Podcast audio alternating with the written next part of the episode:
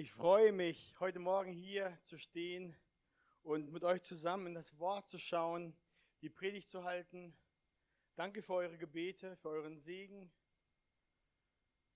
Es ist schon ein Anfang, ein neuer Anfang, aber es ist nicht wirklich was wahnsinnig anderes.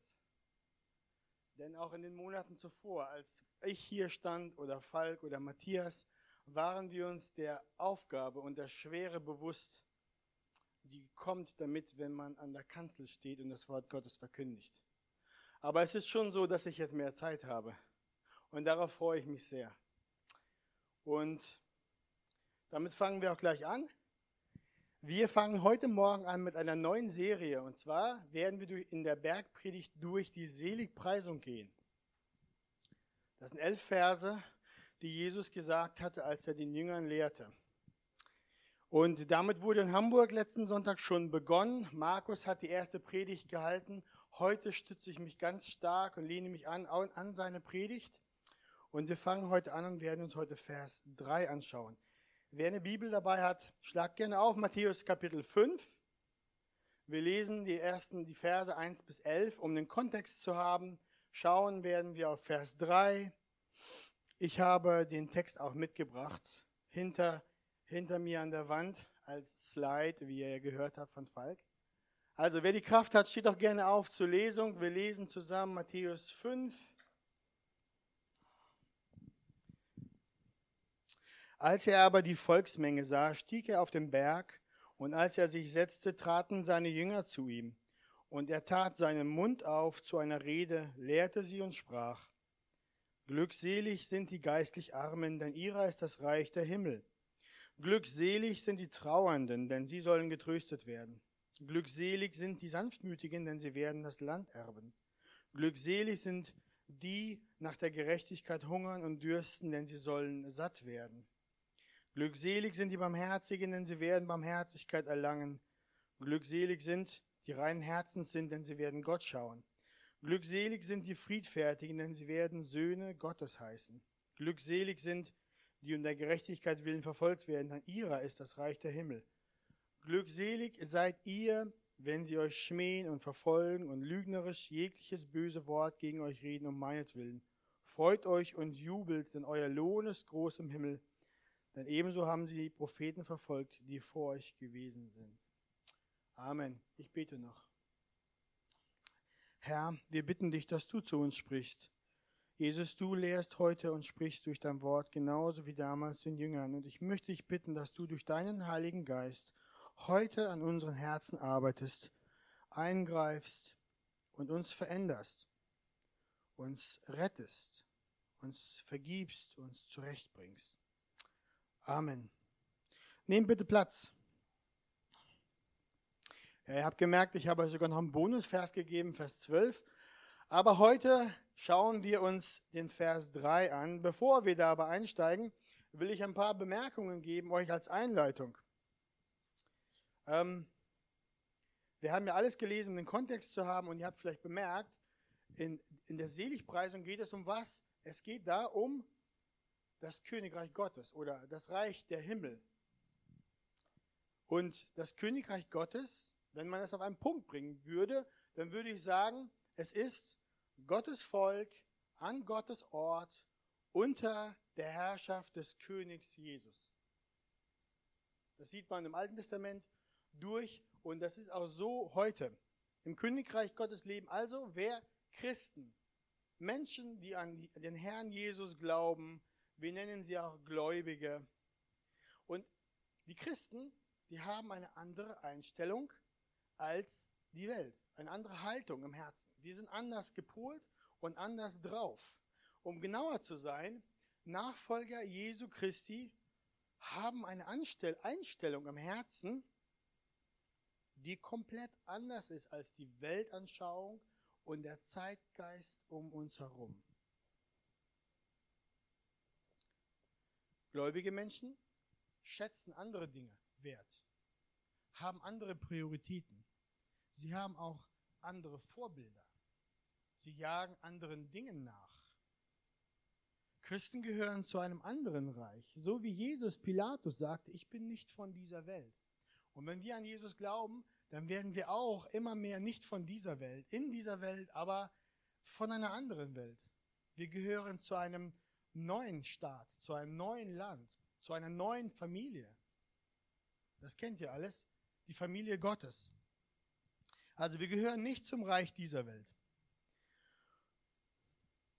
Und wenn wir über das Reich Gottes mal kurz nachdenken, das Königreich Gottes, der wichtigste Punkt, den man sagen muss über das Reich Gottes ist, dieses Reich Gottes, da geht es immer um, alles dreht sich da um, um wen? Um Jesus. Das Zentrum des Reiches ist der König Jesus. Jesus Christus ist am ersten der Messias. Er erfüllt die alttestamentlichen Verheißungen. Er ist das Licht der Welt, das kam in dieses Dunkel.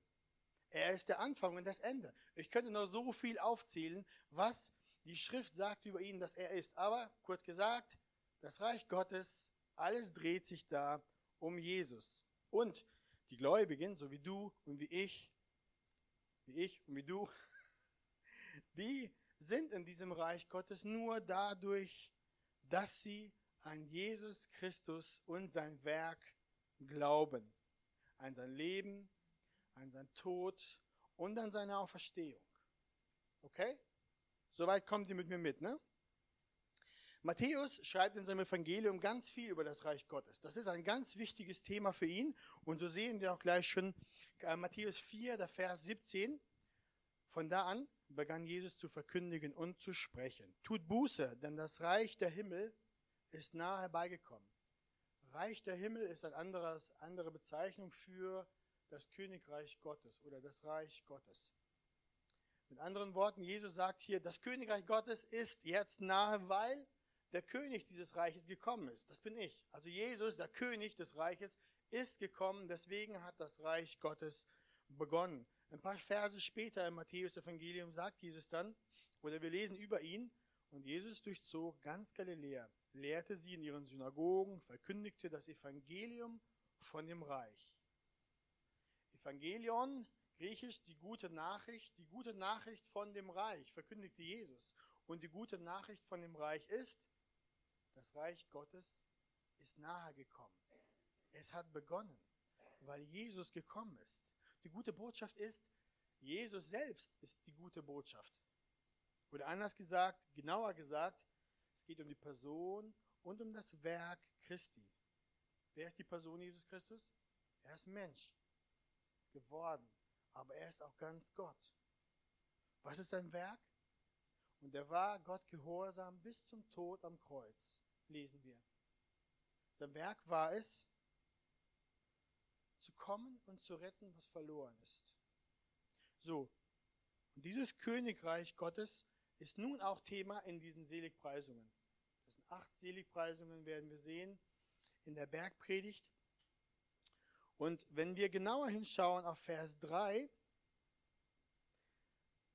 da steht dann, und auch in Vers 10 dann, wenn ihr das bemerkt in euren Bibeln, an Vers 3 und in Vers 10 lesen wir, gesegnet sind die geistlich Armen, denn ihrer ist das Reich der Himmel. Gesegnet sind die, um der Gerechtigkeit willen verfolgt werden. Und jetzt kommt's, denn ihrer ist das Reich der Himmel. Ist das Reich der Himmel ist das Reich der Himmel. Das ist so wie eine Klammer, die dir die, die Seligpreisung einpackt, die, und das ist sehr wohl beabsichtigt. Das ist kein Zufall. Vers 3 und 10 bringen die Seligpreisungen zusammen. Und in diesen ersten elf Versen lehrt Jesus uns etwas Wichtiges. Und jetzt, jetzt wird es wichtig, dass wir unsere Ohren spitzen und gut zuhören. Es geht hier um die Herzenseinstellungen, die jeder Bürger im Reich Gottes haben sollte. Okay, aber damit ihr mich nicht missversteht, missversteht, ist es wichtig, an dieser Stelle ein paar Dinge klarzustellen, okay? Diese Seligpreisungen sind nicht eine Liste oder Maßstab, an dem wir uns messen können und andere messen können, ob sie gut genug sind, in den Himmel reinzukommen in das Reich des Gottes, des, des Königs Jesus einzusteigen und auch darin zu bleiben. Ja? Es ist kein Maßstab, es ist keine Liste, die wir einhalten, wie Spielregel in meinem Spiel oder so. Und dann sind wir im Reich Gottes. Versteht ihr? Vielleicht habt ihr ja noch im Hinterkopf, wir haben ja vor kurzem die Galater-Serie fertig gemacht, Galater-Brief durchgegangen und da haben wir Galater 2, 15 bis 16 und da schreibt Paulus ganz klar an die Galater und auch zu uns, wir sind zwar von Natur Juden und nicht Sünder aus, der, aus den Heiden, doch weil wir erkannt haben, dass der Mensch nicht aus Werken des Gesetzes gerechtfertigt wird, sondern durch den Glauben an Jesus Christus. So sind auch wir an Christus Jesus gläubig geworden, damit wir aus dem Glauben an Christus gerechtfertigt würden und nicht aus Werken des Gesetzes, weil aus Werken des Gesetzes kein Fleisch gerechtfertigt wird. Wir sehen hier ganz klar, wir werden nicht gerechtfertigt dadurch, dass wir die Seligpreisung, die acht, acht Regeln halten oder noch ein paar mehr, die wir uns ausgedacht haben oder die wir aus der Bibel ableiten. Wir werden nicht gerettet durch unsere guten Werke. Wir bleiben auch nicht gerettet durch unsere guten Werke, sondern es geht hier alleine, dass wir durch den Glauben an das perfekte Werk und an die perfekte Gerechtigkeit Jesu Christi gerettet werden. Punkt. Ich werde auch nicht müde werden, das immer wieder zu sagen, denn die Schrift wird nicht müde, das auch immer zu sagen. Und wir fallen da ganz oft um. Wir denken manchmal, nicht explizit, aber implizit, unsere Handlungen zeigen es, dass die Werke, die ich tue, mir einen besseren Stand für Gott verschaffen. Wenn ich dann gesündigt habe, dann merke ich auf einmal, wie schlecht ich mich fühle. Lange, lange muss ich Buße tun, mich selbst schlagen und ungefähr nach einer Woche Selbstkasteiung, dann denke ich so, jetzt kann, will Gott mir bestimmt vergeben. So eine Denkweise zeigt aber eigentlich ganz klar, ich glaube daran, dass ich noch eine, eine, eine Stange an Werken tun muss, bis Gott mir vergibt. Es ist eine Art Unglaube, ein Glaube an eine Werkegerechtigkeit, die vergraben in unserem Herzen liegt. Die gilt es rauszuholen. Denn dieses raubt die Ehre der Gnade Gottes. Weil Gott hat uns geliebt und errettet. Er ist für uns gestorben, als wir noch Sünder waren. Nicht nachdem wir uns ganz gut gebessert haben und jetzt endlich bereit sind, an ihn zu glauben. Es ist nicht mein Werk und plus sein Werk. Nein, es ist allein durch den Glauben. So, wir können uns durch gute moralische Herzenseinstellungen weder den Weg ins Königreich Gottes erarbeiten, noch können wir durch das Einhalten von dieser langen Liste im Königreich unser Verbleib verdienen. Durch Gnade allein. Aber okay. Eine andere Frage für euch. Wenn wir die Seligpreisung angucken, an wen sind die eigentlich gerichtet? Ist euch aufgefallen, dass im Vers 1 und 2, als wir gelesen haben, als er aber die Volksmenge sah, Jesus, stieg er auf den Berg und als er sich setzte, traten seine Jünger herbei. Und er tat seinen Mund auf, lehrte sie und sprach. Jesus lehrte seine Jünger. Die waren in der Nähe. Es war sein engerer Kreis, seine Nachfolger. Die Volkslänge, die stand zwar auch dabei, haben das vielleicht auch gehört in, aus der Nähe, aber hier war der Rabbi, der sich gesetzt hatte zu lehren, seine Jünger. Hier war der Herr Jesus, der seine Nachfolger lehrte. Und hier ist der Sohn Gottes, der die Kinder Gottes heute auch, die Gläubigen auch, darüber lehrt. Also um es auf den Punkt zu bringen, die Seligpreisungen sind für diejenigen, die schon Kinder Gottes sind. Das sind diejenigen, die durch den Heiligen Geist neu gemacht sind, wiedergeboren sind, die auf den Herrn vertrauen, auf sein Werk vertrauen. Das heißt, heute und die nächsten acht Predigten in dieser Serie, das ist kein Appell an eure Moralgeschichten. Ja? Dass ihr diese Liste super einhalten sollt und dadurch in den Himmel kommt oder irgendwie dadurch im Reich bleibt. Nein, es geht hier darum, dass die Gläubigen, die schon errettet sind, immer mehr wachsen in der Herzenseinstellung, die ein Kind Gottes hat. Also Verwandlung in das Bild Christi hinein, Verwandlung in wie Christus ist. Okay? Ein weiterer Aspekt, der vielleicht wichtig ist zu sagen, und dann steigen wir gleich ein, ist, dass wir hier sehen, Jesus fängt an, die Seligpreisung den Jüngern zu lehren und er malt dadurch ein Bild. Er malt dadurch ein Bild von einem Kind Gottes, von einem Mensch Gottes, wie er aussieht, der völlig nach den Werten des Reiches Gottes ausgerichtet ist. Man könnte auch sagen, das ist ein christliches Ideal. Oder man könnte sagen, es ist ein Held. Ein Held, dem wir nachahmen können, dem wir, dem wir nacheifern können. Und so ein christlicher Held, das werden wir sehen, ist arm im Geist, trauernd, sanftmütig, hungrig und durstig nach Gerechtigkeit, barmherzig, rein, friedfertig, friedfertig und wird um Jesu Willen verfolgt. Und dann, wenn wir nochmal reinschauen über diese acht Verse, am Anfang steht ja immer ein Wort, glückselig oder gesegnet. Wie benennt Jesus diesen Helden? Er benennt ihn glückselig oder gesegnet. Gesegnet zu sein von Gott heißt, wir haben Wohlgefallen bei ihm. Bedeutet, wir sind von ihm angenommen. Das ist ein sehr guter Titel. Gesegnet bist du, Matthias. Gesegnet bist du, Christina. Wenn Gott das zu uns sagt, wenn Jesus das zu uns sagt, das ist echt was wert.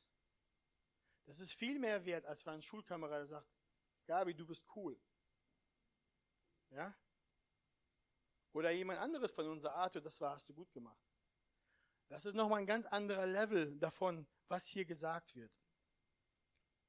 Gesegnet zu sein bedeutet nicht nur ein subjektives Gefühl der Glückseligkeit zu haben. Ich fühle mich einfach gut, bin happy, sondern es geht darum, objektiv von Gott anerkannt und angenommen zu werden. Gesegnet sein heißt, dass wir im Reich Gottes anerkannt sind, von Gott befürwortet, von Gott gut geheißen sind und dass wir vor Gott wohlgefällig sind. Versteht ihr das? Aber hier machen wir mal kurz Halt. Wie sieht es bei dir aus? Ich schieße mal ein paar Fragen raus, damit wir unser Herz ein bisschen testen. Willst du gesegnet sein von Gott oder ist dir das egal? Wessen Anerkennung und Wohlgefallen suchst du?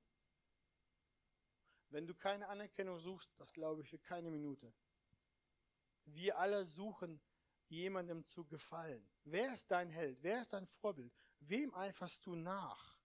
Welche Charakterzüge sind diejenigen, die du ganz oben auf dein Podest gelegt hast? Das sind die Ideale, denen ich nachgehe. Die Zeit und die Energie, die du investierst, die wird zeigen, wem du nachjagst, was du willst, wer du sein willst.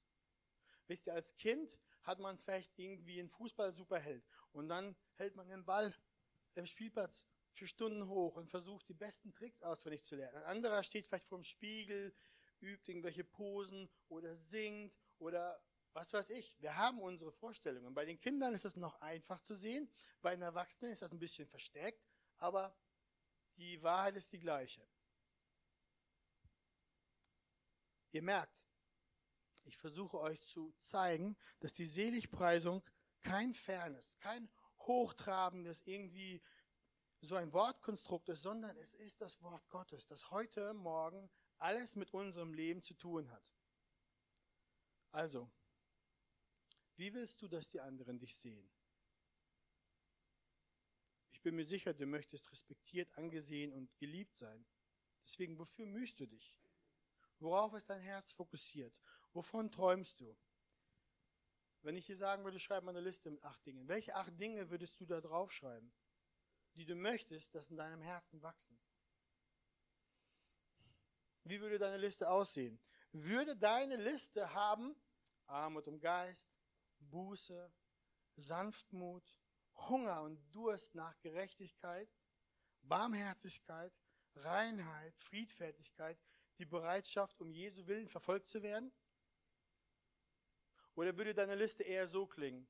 Ich möchte souverän auftreten, ich möchte super weise, schlau, intelligent sein, ich möchte von nichts aus meiner Ruhe gebracht werden. Merkt ihr? Das ein Zeichen von menschlicher Stärke. Ich bin wer und ich stehe hier und ich habe es drauf. Aber ich will euch was sagen. Wenn wir die Bibel lesen und Gottes Wort verfolgen, dann werden wir schnell merken, dass der Segen, der wahre Segen, woanders zu finden ist. Nicht in meiner Kühnheit, Souveränität oder Stärke, sondern er ist woanders zu finden. Die Pfade zum Segen und Glück, den die Welt euch vorschlägt, enden immer in der dürren Wüste und im tiefsten, finsteren Wald, in dem du wieder einen ganzen Kreis gemacht hast und deinen eigenen Fußstapfen entdeckst, weil du merkst, du bist verloren. Du hast dich total verlaufen. Oder ein anderes Bild wäre, dass du dich am Fuße deiner eigenen Goldstatue findest, die du selbst in Ketten anbetest. Das ist ein Trugschluss. Das ist eine Illusion. Und es bringt nichts als Lehre und Enttäuschung. Das einzige Leben, das Gott ewiglich segnet, ist das Leben, das gekennzeichnet ist durch diese Herzenseinstellungen, die wir jetzt in der Seligpreisung durchgehen werden. Das Ideal des Bürgers des Reiches Gottes. Jesus krempelt hier ordentlich unser Verständnis um, wie dieses Ideal, wie dieser Held aussieht, dem wir es nachahmen sollen. So, ich hoffe, ihr habt eure Ohren gespitzt und jetzt können wir einsteigen.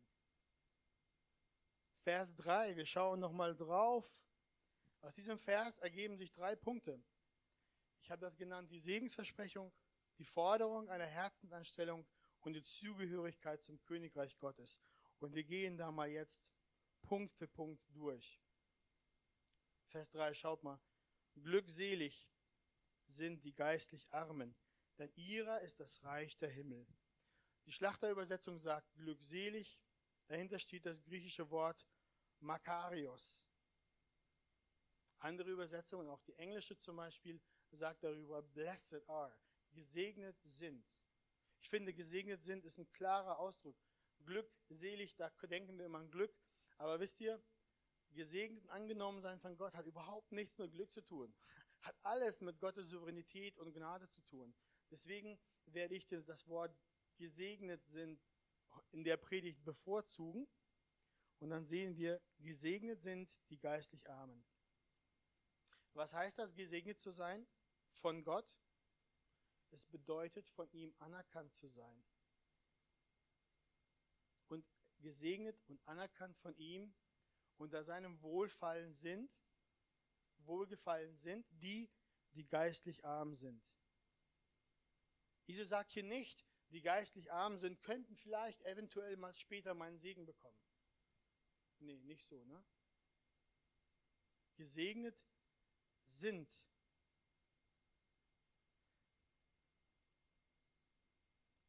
Diese Worte, gesegnet sind, sind die allerhöchste Bewertung des Allerhöchsten. Und wenn Jesus, der Geber des Lebens, mich und dich so bewertet, dann bedeutet das Freude dann bedeutet das eine rückhaltslose Freude. Wir können darin ruhen. Denn am Ende zählt nur seine Meinung. Am Ende stehen wir von niemand anderem im Gericht oder an der Pforte, sondern vor Gott, vor unserem Retter. Und wenn er sagt, gesegnet bist du, Sohn, Tochter, preis dem Herrn. Also, die erste Seligpreisung in Vers 3, die fokussiert sich nicht darauf, was wir tun sollen, sondern sie beschreibt die Segnung, die allen gehören, die Armut im Geist haben. Okay? Punkt 1, die Segensversprechung. Und Punkt 2 gehen wir gleich mal rein. Jetzt die Forderung einer Herzenseinstellung. Jesus sagt, dass diejenigen gesegnet sind, die arm im Geist sind. Was soll das heißen? Was meint ihr heißt arm im Geist? Was meint ihr damit? Vielleicht hilft es, wenn wir das andersrum betrachten zuerst. Was heißt es nicht, arm im Geist zu sein? Armut im Geist bedeutet nicht, geistig dumm zu sein. Es bedeutet nicht, gesegnet sind die Dummen, das Königreich ist voll von blöden Menschen. Nee, darum geht es nicht. Jesus redet hier auch nicht von der Armut des Intellekts. Er ermutigt uns nicht, nicht zu lesen, nicht zu studieren, so wenig wie möglich zu verstehen zu wollen. Glaubt es oder nicht, es gibt Christen, die so sagen. Wir wollen nicht andere Bücher lesen oder so, nur die Bibel und das langt uns. Die Bibel ist die Basis für alles, was wir sagen und tun. Das ist korrekt.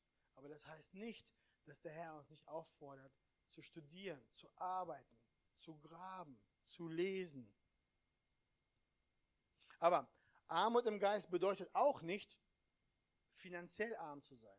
Also man hat das nicht geschafft, man ist nicht reich, als ob eine Armut an sich selbst ein besonderer Wert für Gott ist. Nein, denn wenn wir durch die Bibel gucken, sehen wir, dass viele der Gottesmänner und Gottesfrauen reich waren. Wir denken an Abraham, er war sehr wohlhabend. Wir denken an König David, wir denken an Salomo, die Könige waren sehr reich. Im Neuen Testament könnten wir sagen, okay, guck mal, der Zöllner, den Jesus gerufen hat, dem er vergeben hat, er war auch reich. Ungerechterweise reich, aber er war reich. Oder wir denken an Lydia in der Apostelgeschichte die reiche Purpurhändlerin.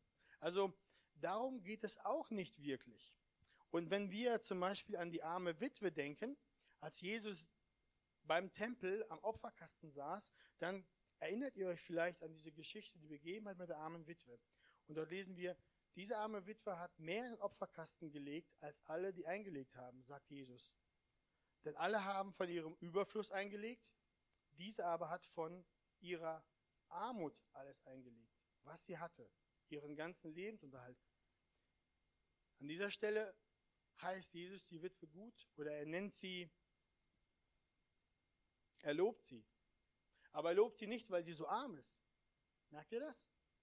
Gesegnet sind nicht die, die arm sind. Geistliche Armut bedeutet nicht finanzielle Armut. Was Jesus hier bei dieser Frau, bei der Witwe lobt, ist, dass sie ihr alles ihm gibt und ihm vollkommen vertraut. Sie hat sich ganz ihm übergeben. Das lobt sie. Also finanzielle Armut ist auch nicht gemeint. Okay, dann lasst uns anschauen, was es dann bedeutet, im Arm, arm im Geist zu sein. Und da hilft uns, wenn wir ins Alte Testament gehen und zum Beispiel mit David durch die Psalmen gehen. Psalm 34 schreibt David da, als dieser Elende rief, hörte der Herr und half ihm aus allen seinen Nöten. David schreibt hier, er war elend, er schrie zum Herrn und der Herr half ihm. An anderer Stelle, Psalm 40, sagt er, bin ich auch elend und arm, für mich sorgt der Herr. Du bist meine Hilfe und mein Retter. Mein Gott, säume nicht. Merkt ihr, wohin die Fahrt geht? David bezeichnet sich hier selbst als elend und arm. Er bittet den Herrn, ihm zu helfen. Arm zu sein heißt, Arm zu seinem Geist heißt schwach sein, hilflos, mittellos. Psalm 69, auch von David, bringt das noch mehr raus. Wenn das die Elenden sehen, werden sie sich freuen. Ihr, die ihr Gott sucht, euer Herz soll aufleben. Ihr, die ihr Gott sucht, euer Herz soll aufleben. Denn der Herr hört auf die Armen und verachtet seine Gefangenen nicht.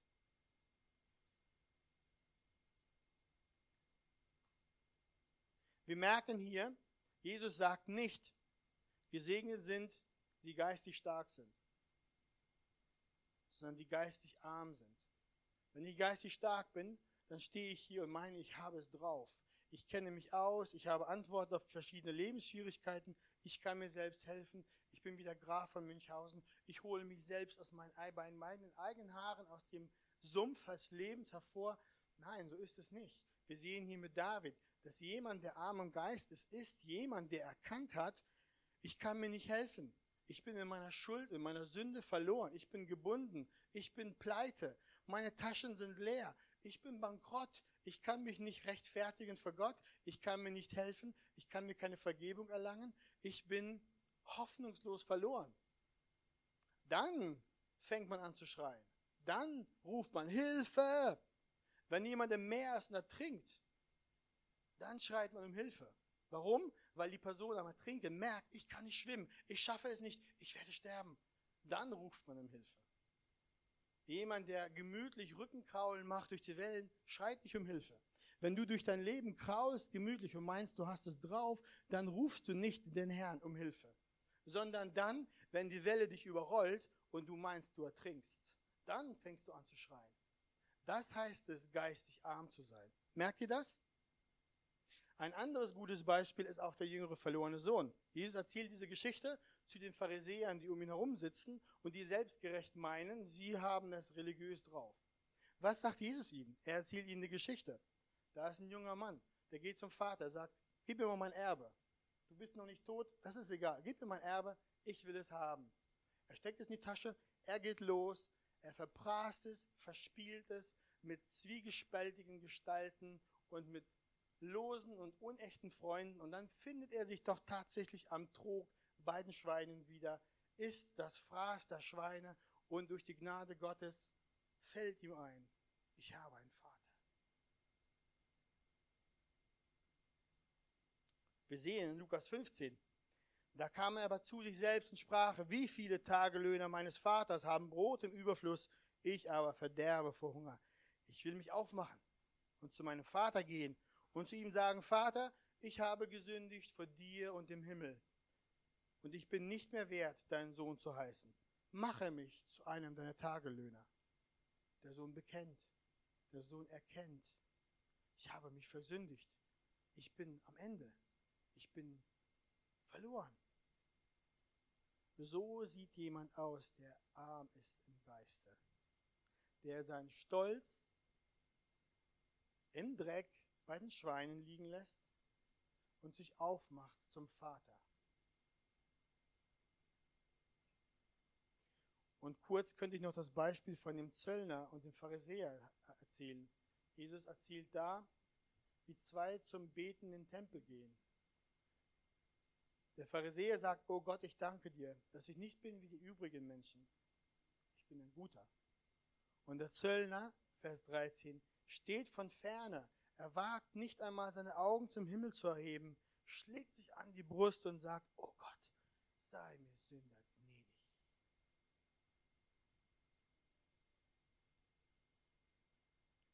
Jesus sagt dann, dieser ging gerechtfertigt in sein Haus. Dieser ging gerechtfertigt in sein Haus hinab. Und wenn du gerechtfertigt bist für Gott, dann heißt über dich das Urteil, gesegnet bist du. Bei Gott gerechtfertigt zu sein, heißt in sein Reich zu kommen. Wenn wir im Glauben an Jesus kommen, dann werden wir aufgenommen. Durch die Gnade Gottes werden wir vergeben. Epheser 2,8 kennt ihr ja. Aus Gnade seid ihr errettet durch den Glauben, das nicht aus euch. Gottes Gabe ist es. Dieses Gnadengeschenk, das bekommen wir, wenn wir zu Gott kommen mit einem zerbrochenen Herzen, mit einem gedemütigten Geist und Buße tun vor ihm. So, wie sieht es aus mit dir heute Morgen? Wie ist dein Herz aufgestellt? Welche Herzenseinstellung hast du? Bist du geistig stark oder bist du geistig arm? Bist du derjenige, der auch ertrinkt und zum Herrn ruft? Oder bist du derjenige, der selber rudert und sagt, ich brauche keinen Retter? Wenn du bekennst, dass du geistig pleite bist und in dir selbst nichts hast, um deine Schuld vor ihm zu bezahlen, um dir selbst zu helfen, dann bitte Gott, rufe zu ihm und er wird dir ein neues Herz schenken. Er wird dir deine Schuld vergeben, die Christus für dich bezahlt hat. Wenn du so im Glauben zu ihm kommst, dann wirst du errettet werden. Dann hast du die Forderung in deinem Herzen erfüllt, gesegnet. Und ich will noch heute den dritten Punkt anschauen, die Zugehörigkeit zum Königreich Gottes, noch ganz schnell. Gesegnet sind die geistig Armen, denn ihrer ist das Reich der Himmel. Was ist der konkrete Segen? Gesegnet sind die und jetzt kommt das Wort denn. Denn erklärt das gesegnet. Gesegnet sind die, denn ihrer ist, das, das ist ein Präsenswort. Ne? Auf Griechisch heißt da estin. Das ist im Präsens, ist. Und ähm, in den anderen, werdet ihr sehen nächste Woche, in anderen Seligpreisungen ist die Zeit nicht mehr ist, sondern es wird in der Zukunft gesprochen. Aber hier sagt Jesus, das Reich der, der Gottes ist schon ihrer. Wie wie kann das denn sein? Ja, lasst mich erklären. In der Bibel haben wir das schon jetzt, aber noch nicht vollkommen. Das Reich Gottes ist schon eingeführt. Jesus ist gekommen. Dem treuen Jünger gehört jetzt schon das Königreich. Die Jünger Jesu haben jetzt schon das ewige Leben. Johannes 3,16. Die Krone der Gerechtigkeit liegt jetzt schon bereit für die Gläubigen. Aber auf der anderen Seite ist es wahr, dass das Königreich noch nicht völlig da ist, nicht vollkommen da ist. Das wird erst geschehen, wenn wir Jesus sichtbar wiederkommen sehen. Wir leben ja in der Welt und wir erfahren es jeden Tag. Das Reich Gottes ist noch nicht am Herrschen, auf die Art und Weise. Aber in der Zukunft wird es so geschehen, wie Petrus sagt. Dann werdet ihr auch, wenn der oberste Hirte offenbart wird, den unverwelklichen Ehrenkranz empfangen. Darum ist es wahr. Das Königreich Gottes gehört den Gläubigen schon jetzt. Aber wie die neutestamentlichen Bücher uns lehren und zeigen, werden die Gläubigen dieses Königreich Gottes erst dann vollkommen erben, wenn Jesus, unser König, wiederkommt. Und dann wird es sein, wie wir in der Offenbarung lesen. Und er wird bei ihnen wohnen und sie werden sein Volk sein. Und Gott selbst wird ihnen bei ihnen sein. Und Gott wird abwischen alle Tränen von ihren Augen. Welch ein unfassbar kostbares Vorrecht. Welch ein Versprechen, dass das Königreich Gottes unseres, unser ist. Und dazu brauchst du nicht schlau sein oder schön oder mächtig oder erfolgreich, sondern es bedarf eines gebrochenen, eines demütigen Herzens vor unserem Gott. Also wenn Gott unseren bösen Stolz und unsere Selbstgerechtigkeit gebrochen hat und uns dieses demütige Herz gibt, dann ist der Weg frei für das Reich Gottes und für die anderen sieben Seligpreisungen, die wir in den nächsten Wochen anschauen werden. Zum Schluss, Kind Gottes, freue dich, dass er dir Armut im Geiste gegeben hat und die wahre Umkehr der Buße gegeben hat, sodass du nun ein Kind Gottes bist im Reiche Gottes. Wisst ihr, kein Anruf darüber, dass du eine Million Euro im Lotto gewonnen hast, ist besser als das, was ich eben gesagt habe. Das Geld, die Juwelen, die Schätze, die helfen dir gar nichts. Aber was dir hilft, ist, wenn Jesus sagt, gesegnet bist du und wenn du ein Kind Gottes bist. Freund, der du heute hier bist und kein Kind Gottes bist, wenn du heute hier sitzt und merkst, ich bin alles andere als arm am Geist und ich habe auch nicht das Reich Gottes. Wenn du dich aber danach sehnst, ein Kind Gottes zu werden und den Segen Gottes zu haben, dann geh nicht weg, geh nicht nach Hause. Komm, sprich mit uns. Wir beten mit dir, dass du dein Leben Jesus gibst. Amen.